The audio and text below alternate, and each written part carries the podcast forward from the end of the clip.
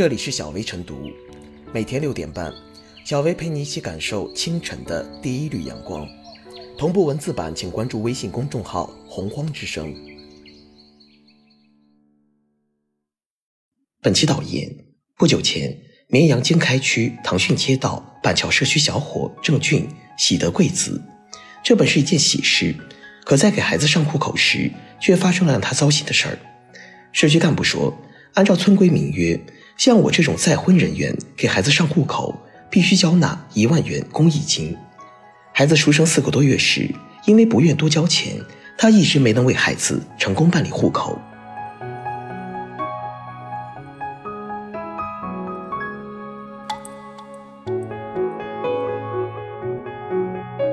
村规民约不能成为违反法规的土政策。再婚生子居民至少交一万元公益金。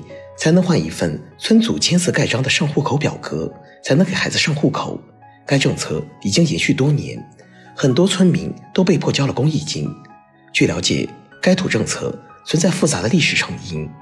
从上世纪九十年代起，该片土地开始进行开发建设，原来的农村逐渐变为商业楼盘集中地区。又因为种种原因，郑俊所在的原南塔社区五组。虽然在上世纪九十年代进行了拆迁，却一直没有进行统征统转，村民还未变为居民，这给了许多人挂靠户口的机会。因为担心户口增加，摊薄统征统转后的土地款等收益，上世纪九十年代，原南塔社区五组组织居民代表讨论制定了这项村规民约，对空寡户、再婚迁户、再婚生育子女等其上户。都需统一缴纳一到五万元的费用，缴纳的费用入集体资产，用于该小组的公益事业支出和日常管理。这也就是收取公益金后，再由居民小组负责人在上户审批表上签字盖章的由来。虽然这项村规一定程度上体现了村民维护集体利益的共同决定，但是国家并没有规定再婚子女上户口需要缴纳公益金。村民结婚生子都符合国家规定，也没有超过两孩的限制，强迫村民缴纳公益金才给孩子上户口，便是将村规民约凌驾于国法之上。村规民约的法律性质决定了村民自治应当依法而治。村委会是村民自治组织，村规民约对村民只具有约束力、引导性，却不具有强制力，无权擅自设定经济处罚权。维护村集体利益固然不为错，但应该采取合理合法的手段，而不可运用行政权力强制缴纳，否则属于越权，于法无据。尤其是不交钱就不给签字办上户手续，是以行政职能阻碍村民合法权益的实现，属于行政乱作为，有违法之嫌。而从该项政策多年执行结果来看，落户收取一到五万元公益金。与回迁房的收益不成正比，故不但没有达到控制户口增长的目标，村人口接近翻番，反而异化成了以居民小组的名义出售户口名额，说明该项村规民约明显失去效用。村规民约是由村民共同约定的自律性规范，对于维护社会稳定、树立良好的民风村风、建设文明新农村有着巨大作用。然而，村规民约。不能逾越法律界限。此事提醒村规民约的制定者、管理者，在制定村规民约时要与时俱进，不断提高法规水平与管理水平，广泛征求多方意见，使其条款更加合理合法。要改正以罚代管的粗暴思维，提升村规民约的公信力与执行度。最新消息，派出所已经为郑俊儿子办理了户口，其村组也调整了村规民约。上户口不收费了，相信随着村规民约的不断修改完善，村民的现代文明意识、法律水平不断提升，我们的乡村、我们的社会也将日益进步。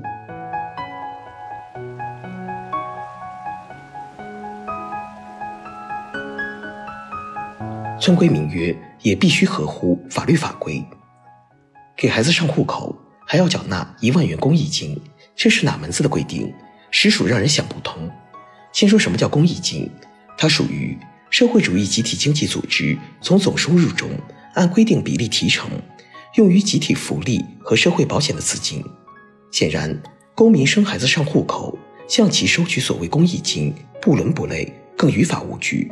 当然，唐逊街道板桥社区收取所谓的公益金，也有其历史渊源。其规定出自上世纪九十年代，郑俊所在的原南塔社区纳入绵阳经开区，开始规划发展。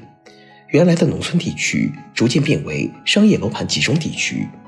由于种种原因，为防止人口增长，由原南塔社区五组组织居民代表讨论制定了一个村规民约，对空挂户、再婚迁户、再婚生育子女等，其上户都需缴纳一万元到五万元的费用。缴纳的费用入集体资产，用于该小组的公益事业支出和日常管理。由此看。似乎给孩子上户口缴纳一万元公益金是必须，但我们还是要说，二三十年过去了，这个土政策早已不合时宜，根本也不合法，今天岂能继续执行？当事人郑俊的质疑不无道理。其一，这项约定制定时没有征求过他或他家人的意见；其二，他再婚生子并非假结婚。这个以维护村集体利益的名义，妨碍到他给儿子合法上户的约定。事实上，上述收取所谓的公益金，既不合理，更不合法。公民依法结婚生子，谁也没有任何理由可以不给孩子上户口。因为担心户口增加而收取公益金，如何讲都站不住脚。这是对公民权利的一种侵害。说到底，村规民约不能代表法律法规。而必须合乎法律规定。今天是高度法治的社会，我国坚持一切以人民为中心的发展思想，人民至上，维护人民群众的基本权益最重要。收取所谓公益金的事件，也启示我们，推进基层治理、化解基层矛盾，各级基层政府组织必须强化法治意识，制定任何相规民约，绝不可简单化、搞一刀切，即便搞创新管理。也当是在法律框架下的创新，要把维护群众合法权益放在第一。对那些过时的、久远的、已经不合时宜的土政策，也必须及时清理，这样才能更好的维护群众利益与基层社会的和谐稳定。